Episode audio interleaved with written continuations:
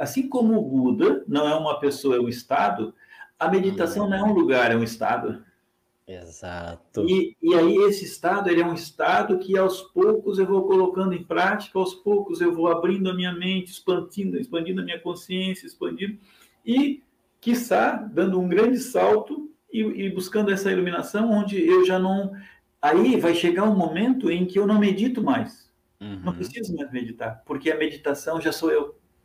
É como um barco, né? O uhum. barco, a gente usa o barco para atravessar, de uma margem a outra, digamos assim, da uhum. margem da ignorância para a margem da sabedoria, uhum. da margem da, da confusão para a margem da, da, da, vida de, medita, de meditação, a vida meditativa. Então, quando eu chego na margem da sabedoria e eu vou continuar caminhando, eu não pego o barco e coloco nas costas.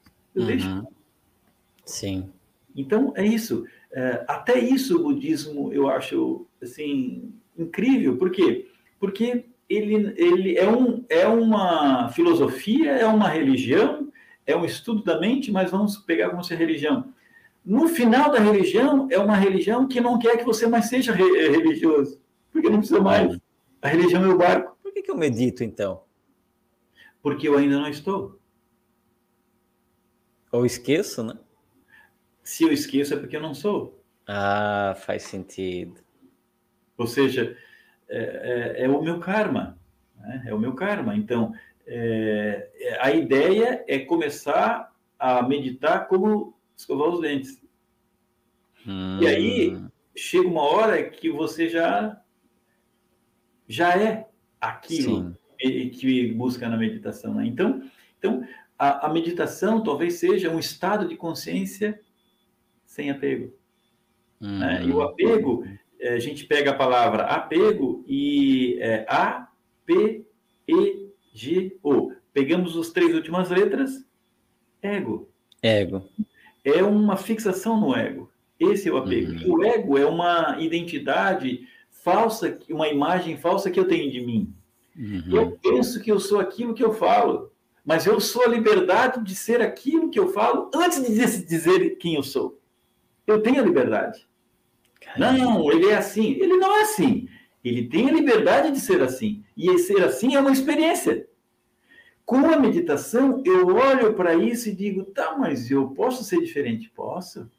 Bisavô alcoólatra, avô alcoólatra, pai alcoólatra, irmão mais velho alcoólatra. Você pode ser diferente. Em nenhum lugar está escrito que vai ser alcoólatra. Essa é a liberdade. Então, quando a gente medita, a gente acessa essa liberdade e aí eu, eu me percebo como um pássaro que tem uhum. aves, que tem asas, mas que também tem pés. Então, eu busco as asas para clarear e perceber que a minha mente é como o céu e os pensamentos são como as nuvens, eles vêm e vão. Uhum. Então, quando eu medito, não é que eu não penso, eu penso. Por exemplo, é, quem de nós é, a, qualquer pessoa chega na nossa casa, qualquer um entra na sua casa, sem você pelo menos. É, fica meio assim, não é bem assim. Qualquer pessoa entra no seu quarto, ixi, diminuiu mais ainda. E qualquer pessoa dorme na sua cama, bah, aí mesmo aqui. Não. Então, se não é qualquer pessoa que vai na sua casa, se não é qualquer pessoa que vai, vai no seu quarto, se não é qualquer pessoa que vai na sua cama, como é que você aceita qualquer pensamento? Hum, boa pergunta. É isso? Então, meditar não é não pensar. Não é não pensar. É meio que é ficar observando que os. Eu não sou meus pensamentos. É como a uhum. mente que observa a mente. Mas para isso precisa silenciar. Para isso precisa parar. Né? Então, quando eu começo a perceber isso, e aí o que, que acontece? Eu começo a perceber né, que a realidade, entre aspas, aqui fora, ela é uma uhum. projeção da minha mente. Quanto mais a minha mente for ansiosa, mais a realidade vai ser ansiosa. Quanto mais a minha realidade for, a minha mente for deprimida, mais a realidade vai ser deprimida. Então, uhum. quanto mais lúcido eu estiver, mais presente eu vou estar. Então, uhum.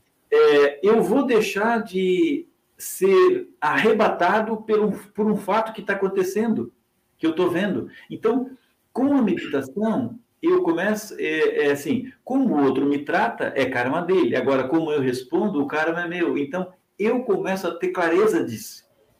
Uhum. Com a meditação, eu deixo de ser reativo e passo a ser ativo.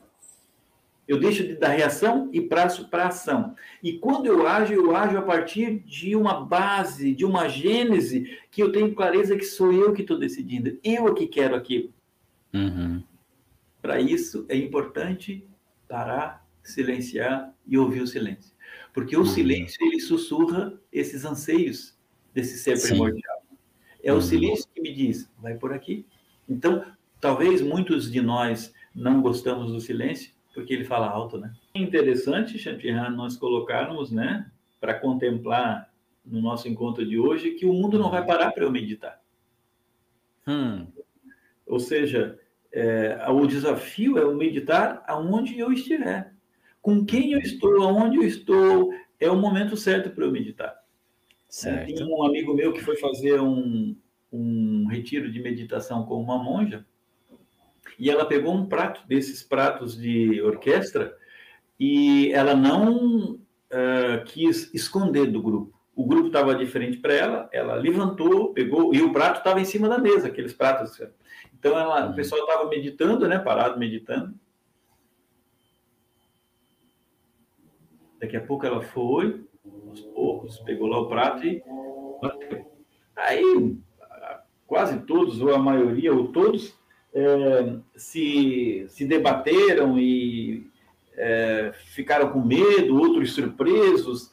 E aí, depois, na partilha, esse meu amigo foi falar para a monja que, ah, monja, eu estava meditando, eu estava viajando, minha mente estava livre, estava longe e tal, e aí com, a, com o prato batendo eu fiquei com medo. Daí ela disse, pois é, então você não estava meditando.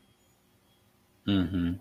Porque Shantihan, né, ah, pelo menos ah, o conceito e a vivência de meditação que eu tenho não é não pensar ou deixar a mente vazia, não é isso, porque nós seres humanos não tem como não pensar. Uhum. Agora, é como você estar presente sem se apegar. Então, por exemplo, quando eu ouço o som e aquilo me apavora, eu me apeguei a um som que me deu um conceito. Agora, se uhum. eu estou meditando e vejo, a monja levantou, essa é informação, não é pensamento, é só fato. Uhum. Então, Meditar é olhar o fato, o que é, sem reagir. A monja, a monja levantou, pronto. A nuvem passou. Uhum. Oh, a monja vai tocar. A monja tocou. Se a monja tocou, aquilo não me surpreende. Eu sei, eu estou vendo que ela está fazendo isso. Só que daí eu consigo. Ai, agora sim, a monja levantou. Mas ela levantou por quê? Será que ela vai no banheiro? Será que ela. Por que, que ela assim no banheiro? Chantihan é tudo ideia. Se nós formos ver, Sim. 10% é fato, 90% é tudo ideia. E essa ideia que deixa a gente maluco. Essa uhum. ideia que, ou seja, é, tu pode ver qualquer coisa. Qualquer coisa. Por exemplo, sei lá, segunda de manhã, inverno chovendo. Meu carro ficou do lado de fora. Aí eu chego lá e olho assim, bah, furou o pneu. Não, segunda de manhã, chovendo, inverno, pneu furado, eu tô. Eu sou um azarado mesmo eu posso me. Ah, não tem mais jeito e tal, ou seja, tudo pensamento, tudo pensamento, tudo pensamento, tudo pensamento, e vai sofrendo, sofrendo, sofrendo, sofrendo. Qual que é uma mente lúcida? Olha, ah, o pneu furou, vou trocar. É só uma informação. É só uma informação e aí você precisa agir. Então, não é algo que você vai ficar numa caverna lá no Tibete. Que não... não, essa é a nossa jornada é ser lúcido no, no cotidiano. Uhum. É ter uma vida de meditação. Então, o meditante, ele olha e vê, ah, o pneu furou, então o que, é que eu tenho que fazer? Trocar.